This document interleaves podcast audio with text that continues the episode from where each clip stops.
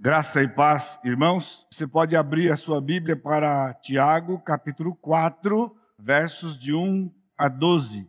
Nós prosseguimos, já estamos quase terminando, estamos quase terminando a nossa série. Nós temos ainda pela frente três mensagens. No próximo domingo nós encerramos capítulo 4 e depois nos, próximos, nos dois últimos domingos a exposição do capítulo 5. Esta tem sido uma série de 11 semanas numa exposição da carta de Tiago. Para efeito do tempo e também porque durante o tempo da mensagem o texto seria repetido na sua leitura. Então eu não vou ler o texto agora com os irmãos, eu vou fazer uma, uma parte da introdução, lemos o texto e prosseguimos aqui. Eu saúdo também aqueles que nos acompanham pela internet nesta série, nesta pregação, na exposição de Tiago. E eu convido vocês a curvar as cabeças mais uma vez. Pai bendito, nós estamos aqui diante do Senhor, neste culto de adoração, com os nossos corações cheios de alegria por te pertencermos, cheios de alegria porque o Senhor é nosso Deus o Senhor tem cuidado de nós em meio em dias difíceis. O Senhor tem sido fiel à tua palavra, fiel às tuas promessas e fiel à tua aliança conosco na cruz. Então, nesta noite, que o teu Santo Espírito seja mais uma vez o nosso ensinador, que o Senhor possa nos dar entendimento daquilo que o teu Santo Espírito colocou no coração do teu servo Tiago.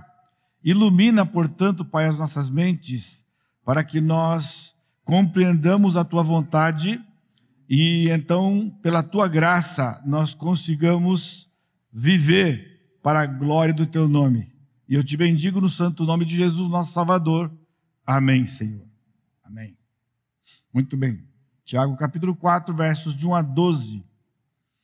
O capítulo 4 é o meio do segundo sermão de Tiago. Esse sermão começou no capítulo 3, só refrescando a sua memória. A carta de Tiago é composta de dois grandes sermões. Tiago é o pastor de Jerusalém e agora ele está como pastor, o coração de um pastor, mandando esta carta aos judeus dispersos da igreja de Jerusalém e outros judeus que se converteram na, naquela época, mas que não estavam numa igreja local, em algum local como aqueles que o apóstolo Paulo é, fundou e nós temos no livro de Atos. Então, logo no versículo 1, ele endereça esta carta às doze tribos em dispersão.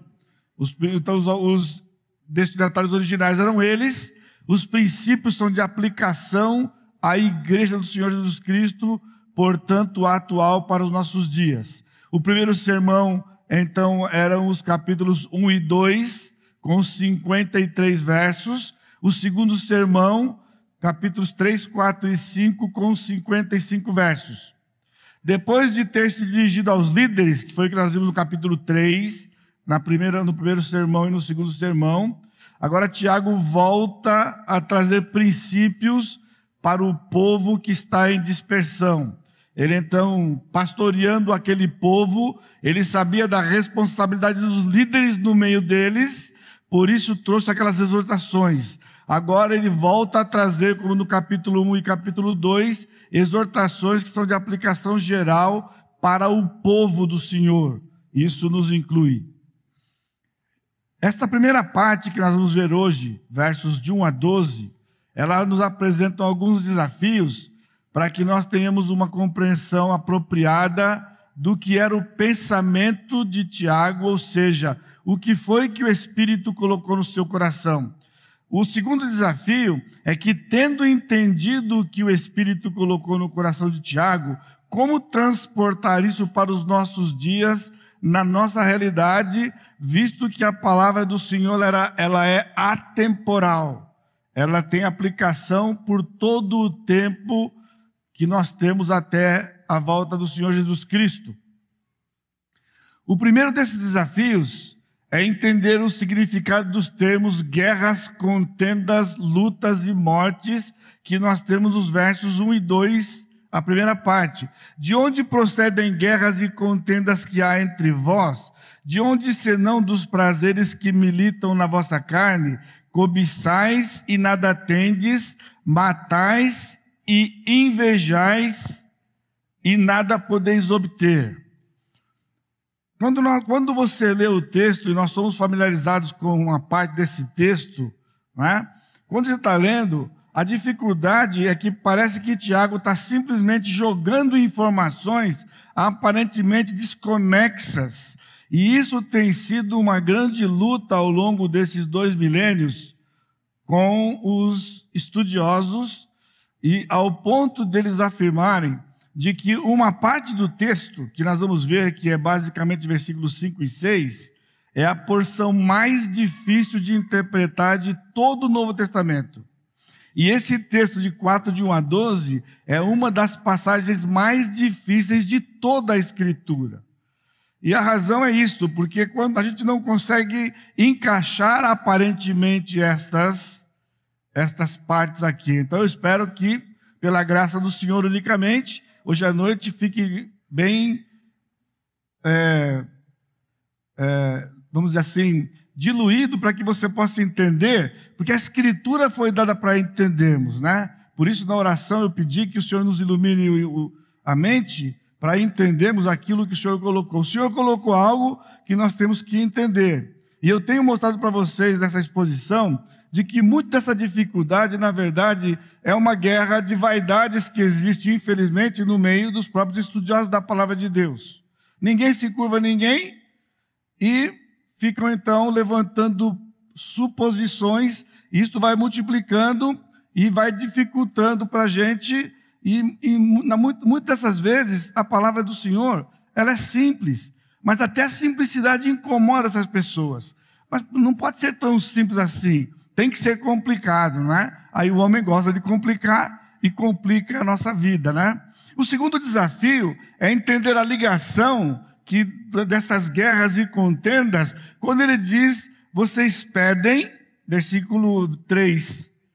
Aliás, versículo, a segunda parte do versículo: Viveis a lutar e fazer guerras, nada tendes porque não pedis. Pedis e não recebeis porque pedis mal, para esbanjardes dos vossos próprios prazeres. Aí então nós temos nosso terceiro desafio, que é entender como encaixar isso que vimos agora, versículos 1, 2 e 3, com o que ele diz no versículo 4, que há uma inimizade com o mundo e uma inimizade com Deus. Você está entendendo que é, essas coisas a gente. Ah, então, muitas vezes a gente pega um, aplica de um jeito, como se fosse uma coisa, um sermão topical. O sermão topical é como se cada uma dessas partes que eu estou lendo para você fossem tópicos isolados. E a gente encontra muito na literatura evangélica de aplicações de versículos isolados um com o outro. Mas como está uma, uma exposição bíblica, como fazer? Vamos, é isso mesmo? Ou será que há algo que é coeso e que une estas coisas aqui. E o quarto desafio que nós temos é entender essa conclusão do versículo 5 e 6, quando ele entra com uma citação de Provérbios 3:34 sobre a graça que o Senhor dá para o humilde e a resistência que ele tem com o soberbo. Então essa é a nossa tarefa de hoje. Então para isso, nós vamos começar por dizer que esse texto está naturalmente dividido em quatro partes. Não esquecendo, os irmãos, que o nosso tema deste ano é o próximo passo em direção a Cristo. E orei essa semana, estudei, meditei, sempre a gente pensando nesses textos, porque esses textos foram escolhidos do que vai ser exposto ao longo do ano todo, né?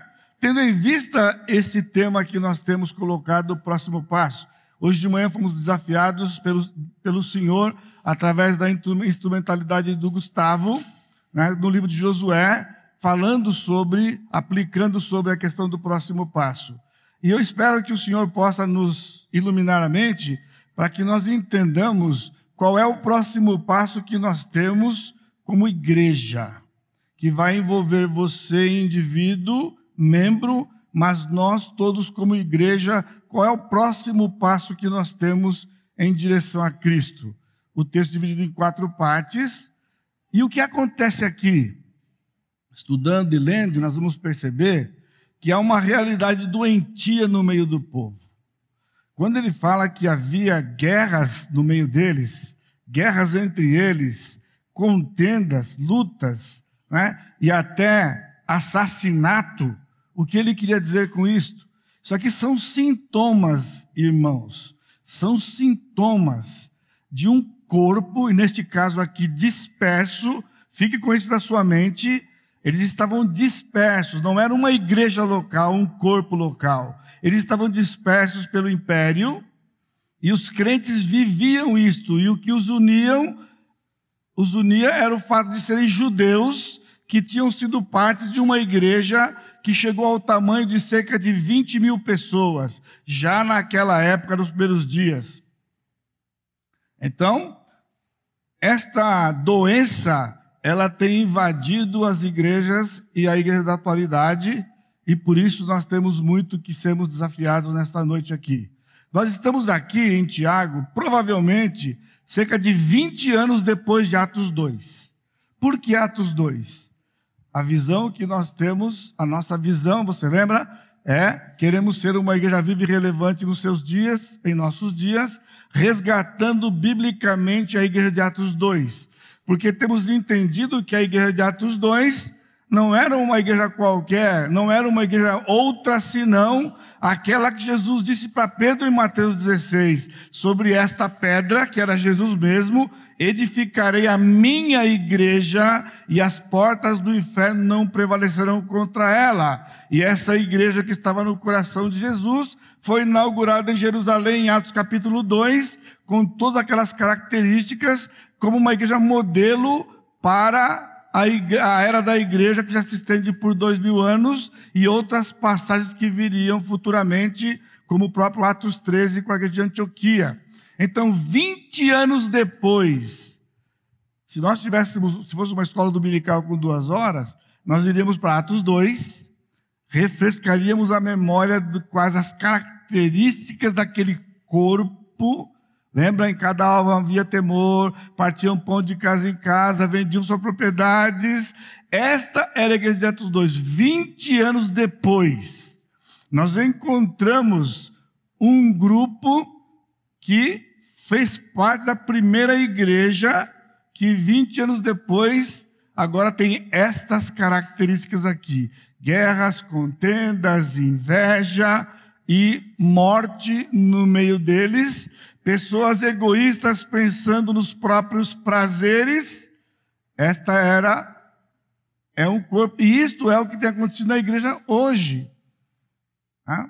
As igrejas, elas são hoje verdadeiras empresas. Algo triste que aconteceu décadas atrás, com muita sinceridade em coração de pessoas, mas transformaram a igreja corpo de Cristo numa empresa que tem diretoria, que tem departamentos e copiando tudo aquilo que acontecia no mundo empresarial. Vimos a semana passada que aquela sabedoria do mundo que veio para dentro da igreja e a grande maioria das igrejas hoje, elas funcionam dessa forma.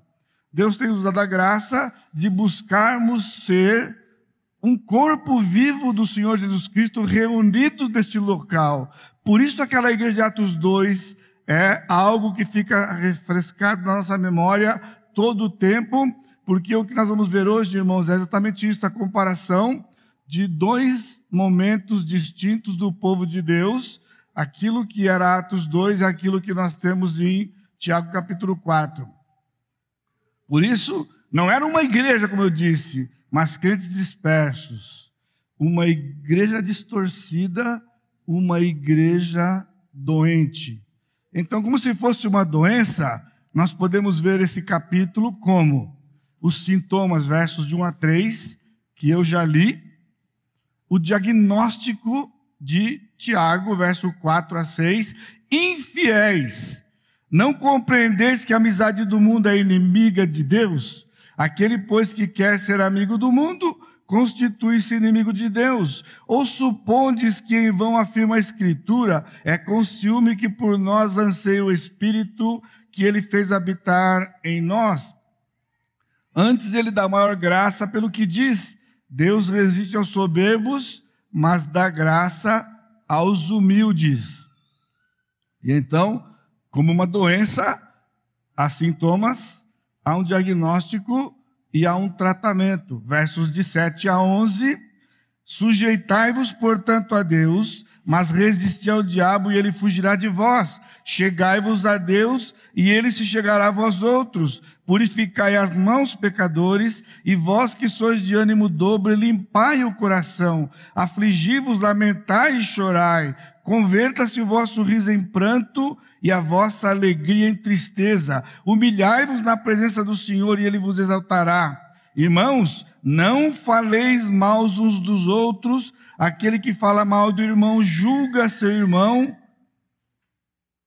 julga seu irmão, fala mal da lei e julga a lei. Ora, se julgas a lei, não és observador da lei, mas juiz. E finalmente, o estado de cura. O doente, com seus sintomas, diagnóstico, tratamento, agora ele fica são. Verso 12. Um só é o legislador e juiz, aquele que pode salvar e fazer perecer. Tu, porém, quem és que julga o próximo? Então, quando o corpo reconhece que só há um juiz e um legislador, então ele volta à origem de viver aquilo que era o plano do Senhor para a sua igreja, que é viver como um corpo, onde cada parte do seu corpo sabe e vive para benefício do próprio corpo, e então o corpo funciona. Qual é o nosso próximo passo? É não esquecermos que nós somos um corpo. E, membros do corpo, nós temos dons e nós vivemos uns para os outros e, para a glória do Senhor, funcionamos em direção à missão que o Senhor nos deu. Uma missão que é fazer discípulos de todas as nações. Então, o assunto do apóstolo de Tiago aqui é mundanismo. Esta doença é mundanismo. E o mundanismo, irmãos, não é vestimenta. O mundanismo é algo exterior, como nós sofremos lá na década de 70, né? De que você usar cabelo comprido era mundanismo, os homens, né? Você usar, a mulher usar calça comprida era mundanismo. E assim, aquela guerra toda com respeito a vestuário e costumes, quando na verdade mundanismo é um sistema é um sistema. Esse foi o diagnóstico dele. Ele é contundente no versículo 4, ele diz: infiéis. Não compreendeis que a amizade do mundo é inimiga de Deus? Então, irmãos, os sintomas do versos 1 a 3, eles não podem nos ofuscar e nos prender a atenção, porque nós temos que atacar a causa. E a causa é esta infidelidade, é esse mundanismo que está dentro da igreja, quando a igreja quer mais parecer com o mundo do que, na verdade, com a igreja que o Senhor estabeleceu, nos moldes que ele estabeleceu.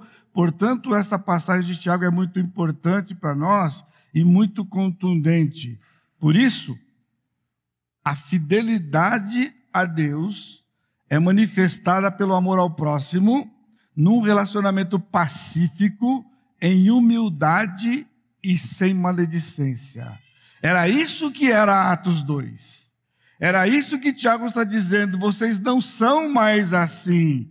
Vocês perderam a referência da fidelidade a Deus. Agora vocês são infiéis. Por isso, a fidelidade a Deus é manifestada pelo amor ao próximo, num relacionamento pacífico, em humildade e sem maledicência.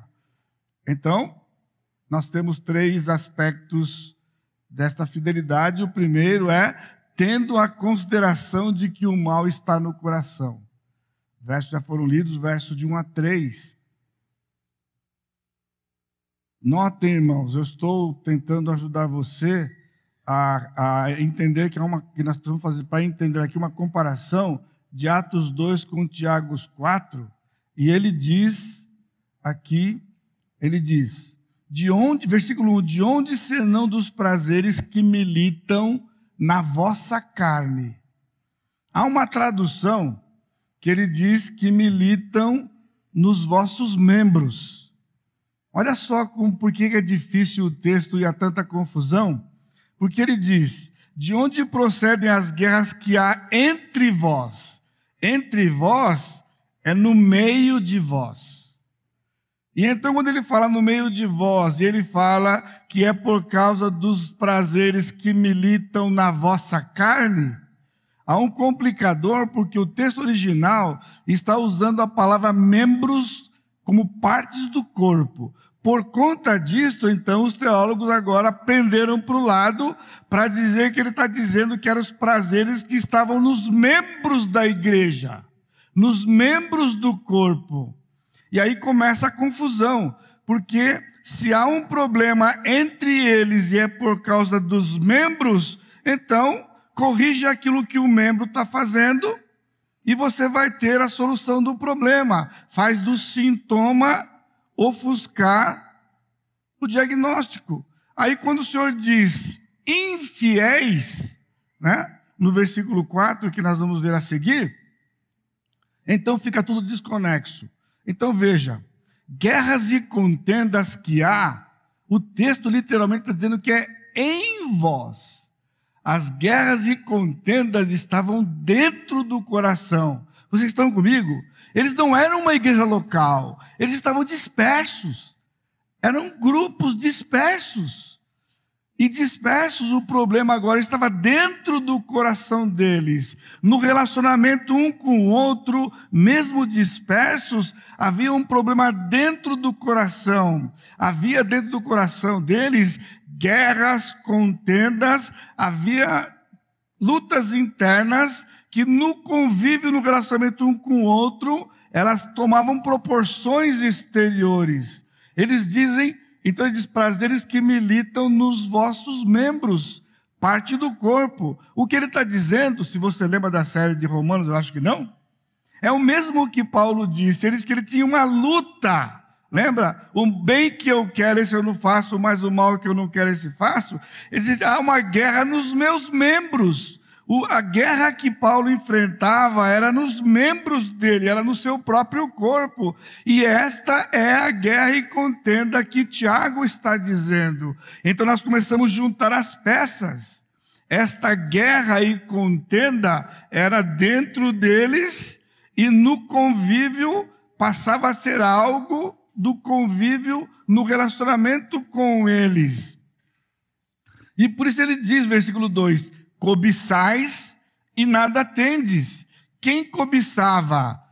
Cada membro, cada pessoa, porque tinha guerras internas, a cobiça estava interna. Ele diz: vocês é, cobiçam e vocês não têm nada, matais e invejais.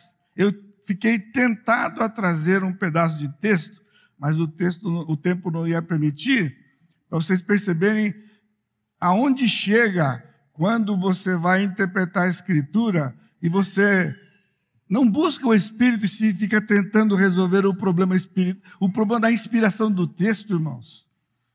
Um homem chamado Erasmo, lendo isto, ele não conseguia sincronizar isto, porque ele engasgava na palavra matar.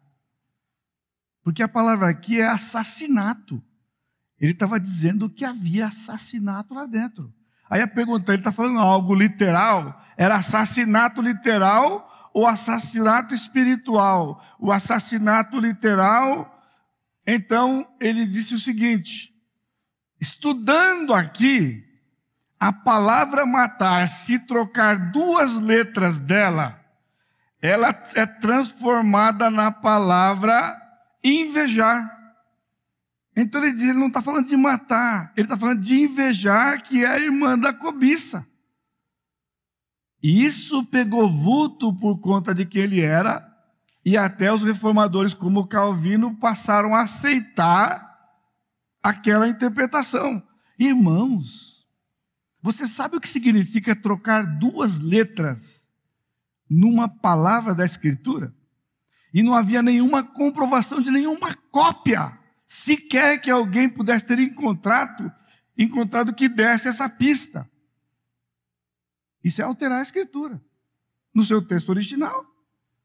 O Espírito errou quando colocou a palavra aqui, no, no, nas cópias, para alguém ter que mais tarde consertar.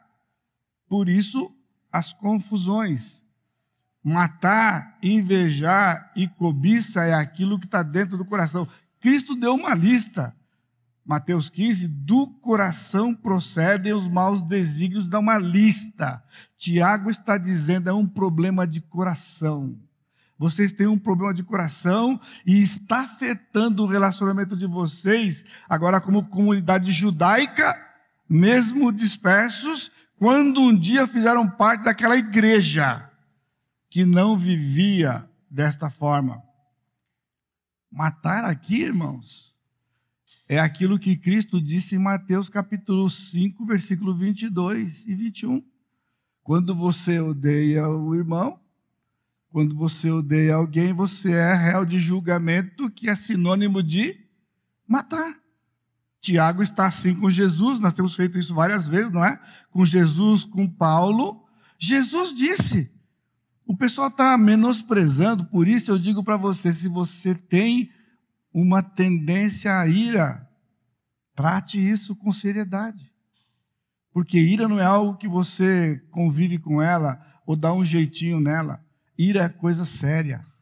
Então, você imagina um coração cheio de desejos que são de prazeres. Quando os desejos governam o crente, então ele vai ter problema de relacionamento e logo o ódio vai chegar, a amargura vai chegar. E para Deus, dentro do corpo, isso é sinônimo de matar de assassinar as pessoas. Portanto, ele não está falando que estavam matando uns aos outros dentro da igreja. Será que isso só era grave? Eles estão entendendo que matar, no sentido do ódio, para Deus é tão grave quanto matar fisicamente. Era simplesmente isso que Jesus disse lá. Agora ele continua, ele diz: Nada tendes porque não pedis. Sabe por quê? Porque quando alguém está olhando para si mesmo, tem inveja, cobiça no coração, e ele vive para os seus próprios prazeres, e a palavra aqui aparece duas vezes, é a palavra de prazeres sensuais. Ele não pede as coisas para Deus. Não pede para Deus. Ele diz: nada tendes, porque não pedis. Jesus disse o que em Mateus capítulo 7? Pedis, pedi e dar-se-vos-á pede para Deus, Ele dá. Mas quando nós estamos separados de Deus e permitimos que o nosso coração seja invadido por aquilo que não é a palavra de Deus, são os nossos próprios desejos, nós paramos de pedir ao Senhor. Quando o pecado se instala no seu coração, a primeira coisa que afeta a sua oração, você não vai para o Senhor. Não tem sentido pedir coisas para Ele. Não combina, porque no sua, na sua consciência o Espírito fala. Então a primeira coisa que você faz, em vez de abandonar o pecado, é parar de pedir as coisas para o Senhor. Então ele diz: nada atento porque não pedis. Agora, mas aí quando a coisa está pegando que não vem, então você mesmo assim, você pede, ele fala, pedis não recebeis. Ora, se lá pedir, dar-se-vos-á, qual é a possibilidade de pedir e não receber? Ele mesmo responde, porque pedis mal, para esbanjardes em vossos próprios prazeres. Então o crente não pede porque está com o coração comprometido com o pecado, e quando ele pede, ele pede para os seus próprios prazeres. Irmãos, a palavra prazer aqui é a mesma do versículo 1. Mesma do versículo 1. Você acredita que quando nós estamos longe de Deus, nós pedimos coisas usando Deus na sua promessa de nos dar para os nossos próprios deleites e pecados. E ele diz: Você não vai receber, porque o Senhor não vai dar. A igreja de Atos 2, eles tinham uma sintonia com o Senhor, eles pediam e do Senhor recebiam. Eles recebiam. Então agora eu estou tentando ajudar você a entender nessa expressão. Você vê como as coisas começam a se encaixar? Não há conflito, ele não está falando de assuntos diferentes. O assunto é o mesmo. Aquelas características são sintomas de pessoas que estão vivendo agora uma vida distante do Senhor, não aquela que o Senhor planejou para os seus filhos, que é de amar o próximo, de é cuidar do próximo, é servir o próximo com o dom que você recebeu. Irmãos, a propósito, dom não é para exibir que eu tenho o dom X. Hoje de manhã, na ceia, pastor Fábio mesmo, quando recebeu aqueles membros, e vamos fazer isso hoje à noite também para outras pessoas, ele diz você vai fazer parte do corpo, nós seremos abençoados pelos seus dons e nós serviremos vocês com os nossos dons. Já foi lido semana passada, servindo uns aos outros com o dom que recebeu. Quando nós estamos sintonizados com o Senhor, então nós usamos os nossos dons para serviço do Senhor, para que o corpo funcione e então a glória do Senhor seja instalada. Quando nós tiramos os olhos disso, nós passamos a viver vidas próprias, vidas de egoísmo, querendo cada vez mais, passando por cima uns dos outros. Por quê? O que está no coração é externado em palavras e ações, e eles promovem conflitos. Por isso que o tradutor optou por guerras que há entre vós. Havia guerra entre eles. Mas o texto, quando fala que havia guerra em vós, implica nas duas coisas. O que não pode é um, um ser substituto do outro. É primeiro em vós, como está escrito, e por isso, se é em vós eles estão se relacionando, passa a ser dentre vós o pecado não fica instalado aí dentro, na comunidade, nós vivemos uns para os outros. Logo, ele vai ser externado e será agora entre nós. Por isso, na continuação, em segundo lugar, segundo aspecto de que a fidelidade é manifestada pelo amor ao próximo, humildade e sem maledicência, é compreendendo que o mundo é um sistema em oposição a Deus. E Tiago prossegue dizendo: infiéis. Aqui houve uma outra, uma outra é, alteração propositada. Porque se você tem uma Bíblia atualizada, onde está infiéis, no rodapé tem uma observação. Infiéis no original é adulteras adúlteras. Então, em vez dele traduzir adúlteras, traduziu infiéis, mas ele, para ser fiel ao texto, ele colocou adúlteras. Porém, adúlteras já era uma variante textual de alguém que fez uma introdução, uma intromissão no texto. Porque Tiago, então, quando dá o diagnóstico, literalmente ele está dizendo adúlteros e adulterás. Então, em alguns manuscritos, foi omitido o adúlteros. Isso é interessante, né? Porque isso já faz parte do, do machismo natural. Lembra daquela mulher pega em flagrante adultério? Nos, nos, dias de Jesus? Ora, se ela foi pega em flagrante adultério, o cidadão tinha que estar junto, senão não era flagrante. Flagrante com um só. Mas trouxeram a mulher, o homem, liberaram. Isso é muito comum. Então, agora aqui, que sentido tinha se, Jesus, se Deus tivesse dito realmente adulterás? Sim, não é uma coisa absurda, é só tendenciosa. Porque, na verdade, no Velho Testamento, Israel era chamada de adúltera no, no, na, na, nos, nos profetas, porque Deus era o marido e ela era mulher adúltera. Oséias fala muito sobre isso, Por isso que ele usa o feminino adulterar. Só que Tiago aqui, ele não está falando da coletividade. De novo, lembra, estavam dispersos. Não era uma igreja local onde aquela igreja estava sendo adúltera ou que as igrejas estavam sendo adúlteras. Ele está se dirigindo aos homens e às mulheres, aos judeus e judias, e diz adúlteros e adulterás, porque o problema está dentro do coração de vocês. A infidelidade está aí dentro, adúlteros e adulterás. Ele diz.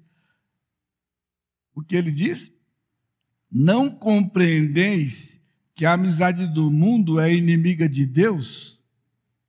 É uma questão de preferir o mundo em vez de Deus. Então é infidelidade. Quando um homem faz isso, ele é adúltero.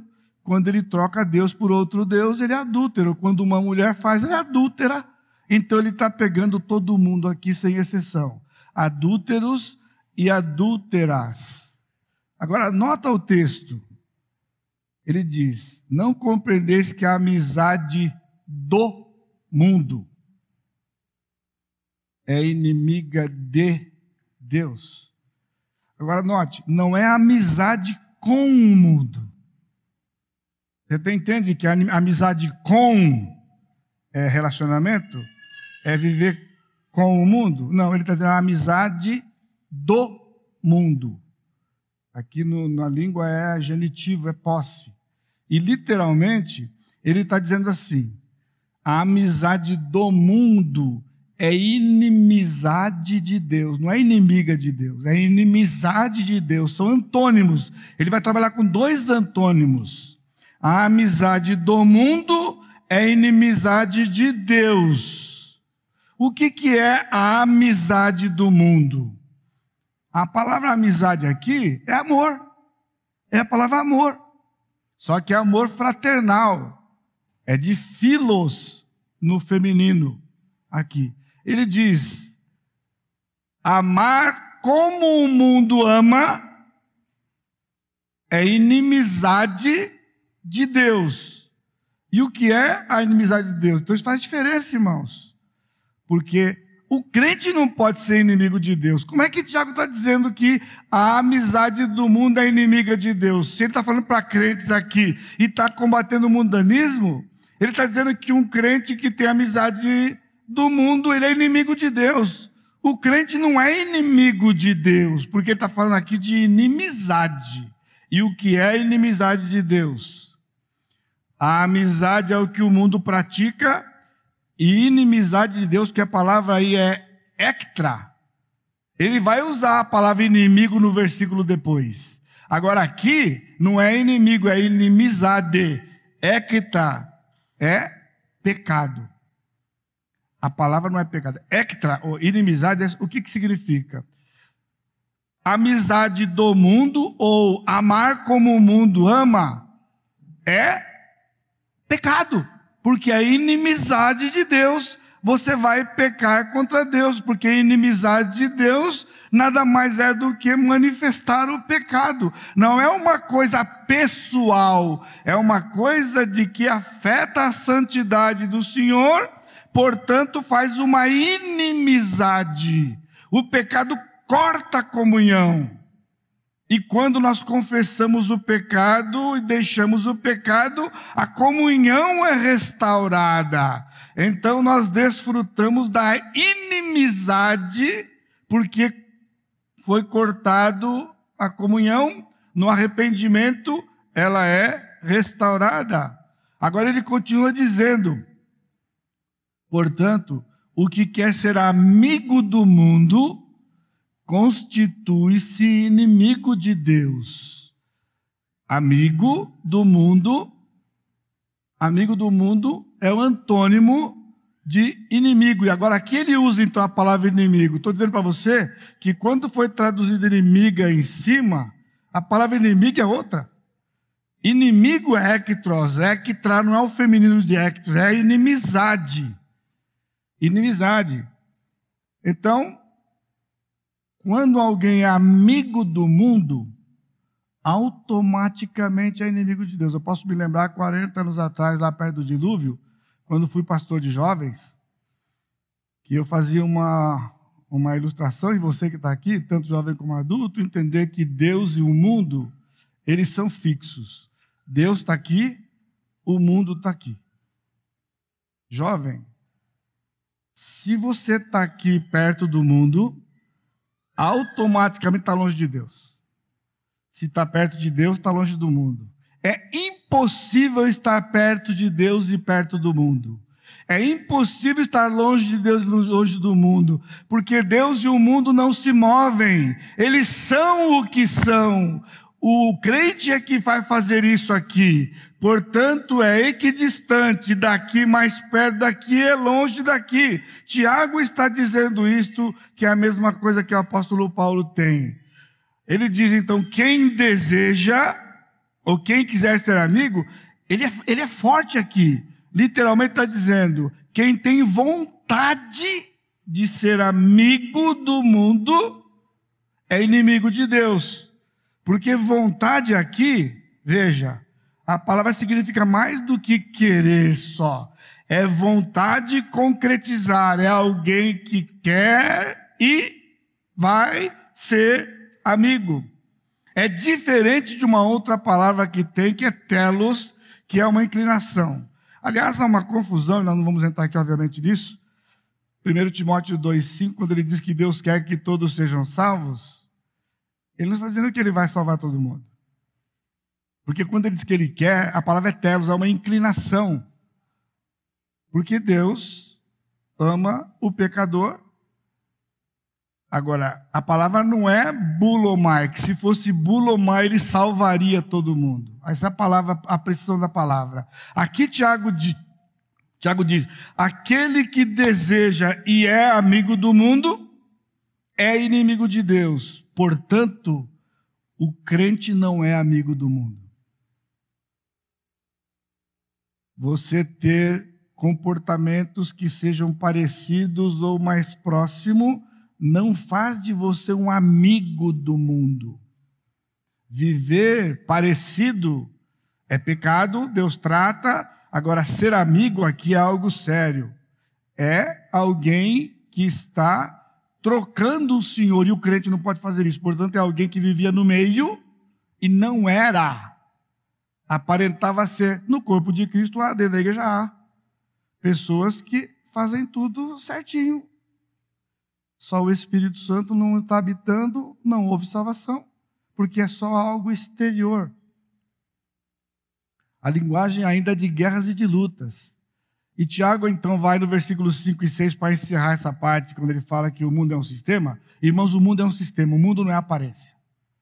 Portanto, eles são excludentes. Não tem como fazer parte do sistema do mundo e ser de Deus. Ou é um ou é outro. Aqui ele diz então: ou supondes, ele vai fazer uma reflexão, ele faz uma pergunta de retórica, ou supondes que é com ciúmes que por nós anseia o Espírito que ele faz habitar em nós. Por que, que é um versículo difícil e é confuso? Porque ele afirma duas coisas que a Escritura diz: que o Espírito tem ciúmes e que Deus resiste ao soberbo. Só que essa primeira parte, que o Espírito tem ciúmes, não existe um versículo sequer em nenhum lugar da Bíblia que diga isso. Aí dá o um nó. Dá um nó.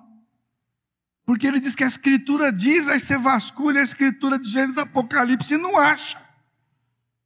Porque no outro, quando ele diz lá no versículo 6, antes ele dá maior graça pelo que diz, Deus é soberbo, é Provérbios 3,34. Então, qual é o nó aqui? A questão é: o segredo é a palavra ciúmes. Porque a palavra ciúmes que está aqui, veja, o que a Escritura diz não é que o Espírito tem ciúmes.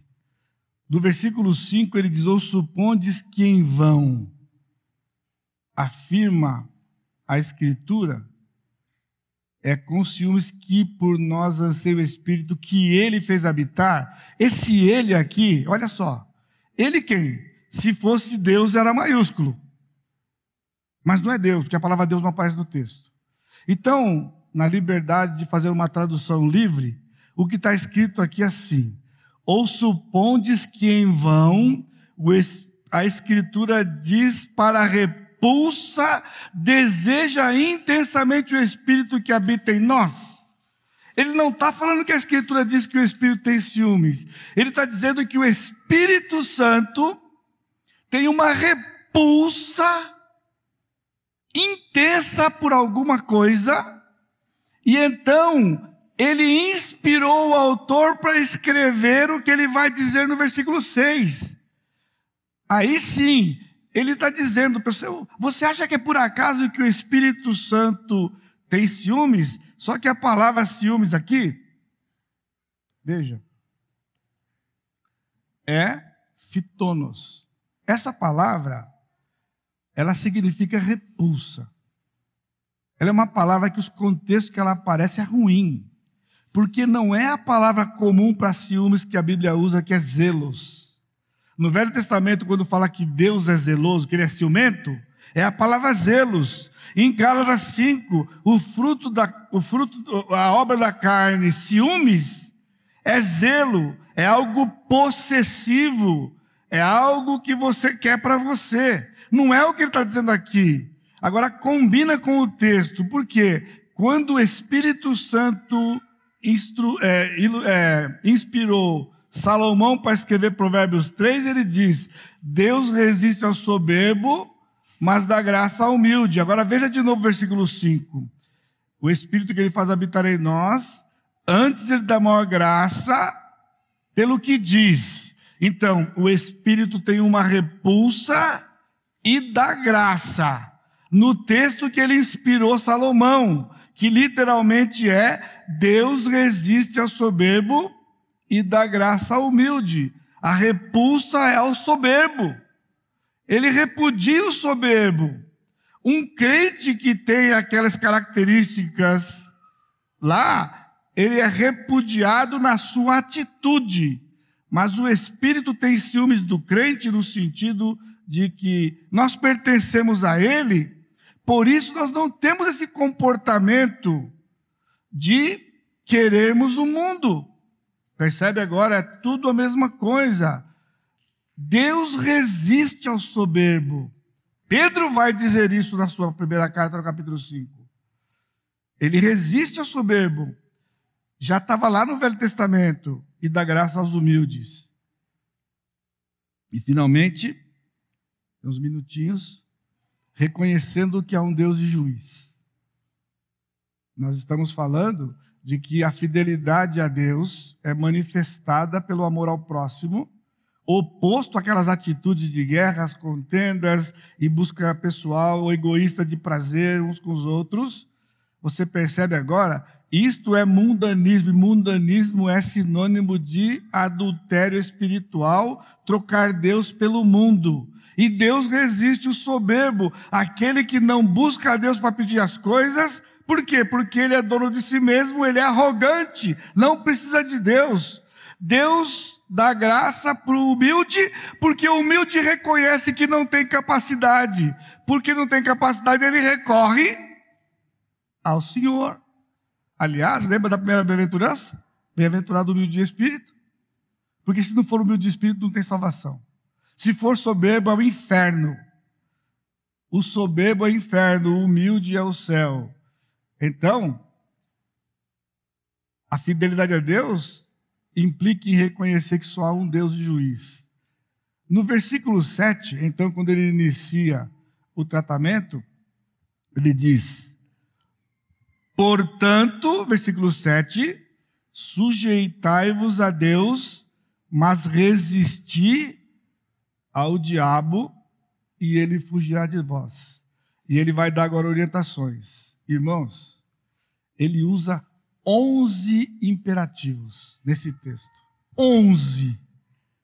11 ordens que a igreja havia deixado de cumprir, deixando de ser aquela igreja de Atos 2, para ser essa tragédia aqui de Tiago 4. Então, para consertar isso, tem que reverter o processo. E ele vai usar 11 imperativos. O primeiro imperativo, que está no versículo 7, de certa forma é a base para os outros 10. Sujeitai-vos a Deus. Agora, se você vai perceber, se está lá, que na frente de cada imperativo tem um númerozinho pequenininho. É o número dele na ordem para você perceber que são 11 mesmo. O primeiro é sujeitai-vos a Deus. E no mesmo texto ele diz e resistir. O texto aqui diz sujeitai-vos a Deus, mas resistir. Mas se fosse oposto, o texto diz as duas coisas. Se sujeita ao Senhor e resiste ao diabo. Não é, você faz isso, mas isso é, faz isto e isto. Resiste, você se sujeita ao Senhor e resiste ao diabo. Você percebe que está ligado com o mundanismo. Não tem como se sujeitar a Deus e ficar de tititi com o diabo. Você não pode ficar de tititi com o diabo. Você está escutando? Se sujeita ao Senhor e resiste ao diabo. Por isso esse marketing que faz do diabo aí, pessoal, é, com todo respeito, é balela. Porque o diabo não é coisa toda, não. Ele é poderoso, ele é. Ele é, ele tem muito mais idade do que nós. Muito mais, sei lá, oito, dez mil anos que seja ele tem. Ele é mais experiente. Mas a Bíblia diz que nós podemos resisti-lo. E ele diz: quando você o resiste, ele foge. Você está escutando? Sai dessa de que o diabo faz e acontece. O diabo faz e acontece aí. No crente, não. não vocês estão dormindo? Eu faço uma, uma, uma observação dessa de derrubar avião e vocês ficam olhando para mim? O diabo pode fazer acontecer, mas no crente não. Resiste. E ele vai dar a dica aqui. Ele vai dar. Nós não estamos na mercê do diabo. Nós somos sujeitos a Deus. Então, debaixo de Deus, o diabo não tem vez, porque ele não é maior que Deus. Por isso, em submissão a Deus, nós resistimos ao diabo. É o que está aqui. Ele diz: sujeitai-vos. Sujeitar é essa palavra aqui que significa literalmente obedecer. É um termo militar. Os irmãos militares aqui, é um termo militar para organizar tropas. Portanto, não é inferioridade, é colocar cada um no seu lugar para que aquela tropa pudesse ser efetiva e vencer o inimigo. Porque se cada soldado fizer o que quer, ele é dizimado pelo inimigo. Então, na organização onde há esta obediência, eu lembro do toque da corneta lá. Você sabe, tocou, todo mundo faz o mesmo. Se for ficar assim, por outro sentido, todo mundo fica. Se for para descansar, todo mundo descansa. Se for para dispersar, todo mundo dispersa. O toque e todo mundo. Isso aqui é submissão. Sujeitai-vos ao Senhor. A Escritura está aqui. Ao fazer isso, resistimos o diabo. E ele continua. E resistir aqui é opor-se, é ir contra ele, é ir contra o diabo. Nós não temos nada com ele, é contra o diabo. Aí ele continua dizendo: Chegai-vos a Deus e ele chegará a vós. É o terceiro. Ele continua dizendo: purificai as mãos, pecadores, e vós que sois de ânimo dobro, limpai o coração. Então nós temos aqui aproximai um, purificar as mãos, outro, limpai o coração. Aí eu me lembrei de Moisés e de Josué. Quando se aproximou do Senhor, a sarça queimava, Josué olhava aquele homem com a espada desembaiada, logo o Senhor disse: descalça a sandália dos pés, porque o terreno é santo a igreja havia perdido a visão da santidade do Senhor. A igreja de Atos 2 começava: em cada alma havia temor, temor do Senhor. Porque aqui ele diz: chegai-vos a Ele, se aproxima do Senhor. E quando você se aproxima do Senhor, logo descobre que as mãos não estão puras, purifica a sua mão e logo descobre que o coração não está limpo. Então limpa o coração. Isso é consagração. E então Moisés estava pronto. Você se aproxima do Senhor e o Senhor então agora dá condições para você exercer o seu papel no corpo. O que você é no corpo? E não tem como mudar. Mão não vira pé, irmãos. Pé não vira intestino. Eu estou dizendo isso aqui porque tem crente que depois de um tempo, eu estou cansado, sabe, já faz tanto tempo que eu faço isso. Agora ele para de fazer e vai fazer outra coisa. Como é que pode? Seria uma rebeldia do corpo. Se a mão diz, eu estou cansado de pegar, não quero pegar mais não, agora eu quero fazer outra coisa. Isso é uma bagunça. Aproximar de Deus, limpar o coração. Aí ele, qual é o próximo passo? Contrição. Afligi-vos, lamentai e chorai. Aquele povo tinha orgulho e exibia o orgulho e todo o prazer do coração. Guerras, contendas, é um salve-se quem puder no meio do corpo. Quando nos aproximamos de Deus e entendemos sua santidade, nós nos purificamos, então há quebrantamento. O pecado pega e não dá para conviver com ele. Então ele diz: afligi-vos, luta contra o pecado, lamenta, a gente não ri, a gente chora Lembra?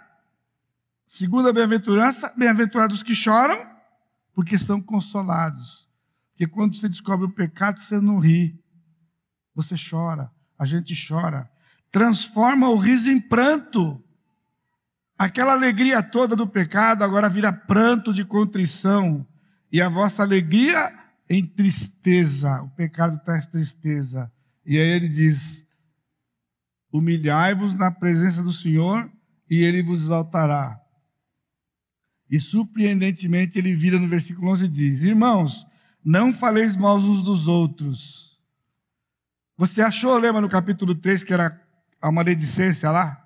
Não era maledicência lá, você lembra? Era uma coisa dos líderes que não sabiam usar a palavra corretamente para edificar e cuidar das ovelhas. Agora aqui ele fala com todas as letras não faleis mal uns dos outros. Na, nesse grupo de Tiago 4, havia guerras e contendas, palavras saíam para ferir, eles viviam como inimigos uns dos outros. Agora, a cura disso é não fala mal do outro. Não fala mal do outro. Por que não fala mal do outro? Porque é um hábito ruim? Não. Se fosse isso, era fácil, irmãos. Olha o que ele diz. Aquele que fala mal do irmão, ou, ou julga a seu irmão, ele fala mal da lei e julga a lei. Por isso, a maledicência é mais do que falar mal de alguém, é julgar esse alguém e pior, é julgar a lei que o Senhor deu. O Senhor nos deu uma lei para seguir. E sabe qual é a lei? A lei do amor. Amar o próximo implica em não julgar o próximo e não falar mal do próximo. Quando você fala mal de alguém, você não está amando alguém. Não adianta eu amo os irmãos e fala mal, mentira. Mentira. Porque quando você ama, você não fala mal não fala mal. E pior, versículo 12 é mais contundente, ele diz: um só é legislador e juiz. Que, que, por que, que Tiago veio com essa coisa agora aqui? Será que ele estava dormindo, acordou e falou: ah, faltou um pedacinho aqui? Não. Aquele que pode salvar e fazer parecer, tu, porém, quem és que julga o próximo? Ele só está dizendo isto que só Deus é juiz e legislador. Portanto, julgar o irmão, julgar a lei, é usurpar o lugar dele. Eu espero que da próxima vez que você estiver tentado a falar mal de alguém, que você se lembre disso. Eu não estou simplesmente cometendo um pecado da língua que depois vai falar, ah, foi mal aí, ó. Foi mal. Foi mal o quê? Não, você vai ter que ir em contrição ao Senhor e falar: Senhor, eu usurpei o seu lugar. E o Senhor não divide a glória dele com ninguém, nem conosco como filhos dele. Entenda, a igreja de Atos, de Atos 2, eles não falavam mal um do outro, eles vendiam as propriedades para dividir com o outro. Ele dava tudo o que ele tinha para dividir com o outro. Agora, 20 anos depois, nós encontramos um grupo de pessoas falando mal um do outro. Sabe qual é o nosso próximo passo? Isso aqui. Esse é o nosso próximo passo. Como igreja, como crente, de fazermos um check-up. Como é que nós estamos vivendo essa coisa de igreja? Essa é obra do Senhor.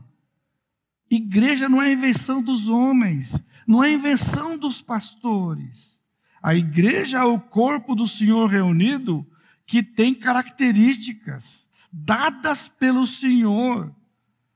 E então nós não podemos permitir que o mundo nos influencie no coração para vivermos aquilo que o Senhor não planejou e vivemos então a obra do Senhor, a igreja do Senhor. Bill Hybels dizia no passado, a frase é verdade, independentemente de qualquer coisa. E eu podia atestar o que ele disse. Então não é porque ele disse, porque era verdade. Não há nada mais fascinante neste mundo do que ver a igreja do Senhor funcionando. Se você não teve essa experiência, você precisa ter.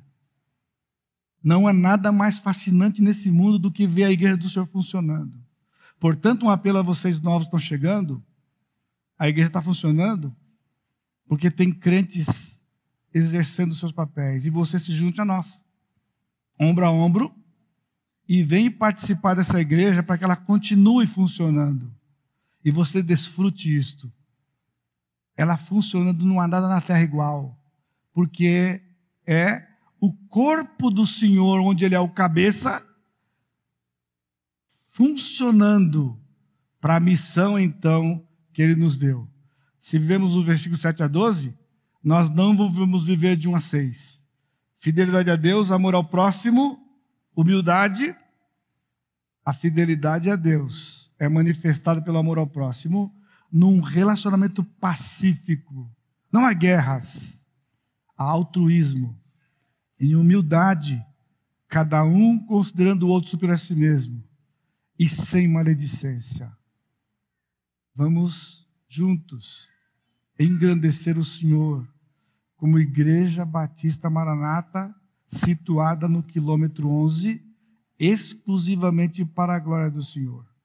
Nosso Deus bendito, te agradecemos, Pai, mais uma vez, pela tua palavra, que nos desafia a nos colocarmos diante do Senhor e vivemos o que o Senhor planejou para nós. Como membros do corpo, como corpo constituído não para exaltação própria, mas para a glória do teu nome, expansão do teu evangelho, fazendo discípulos de todas as nações. Que a graça do Senhor Jesus Cristo, o amor de Deus Pai e a consolação do Espírito Santo seja com todo o teu povo hoje e sempre. Amém, Senhor. Deus abençoe, irmão.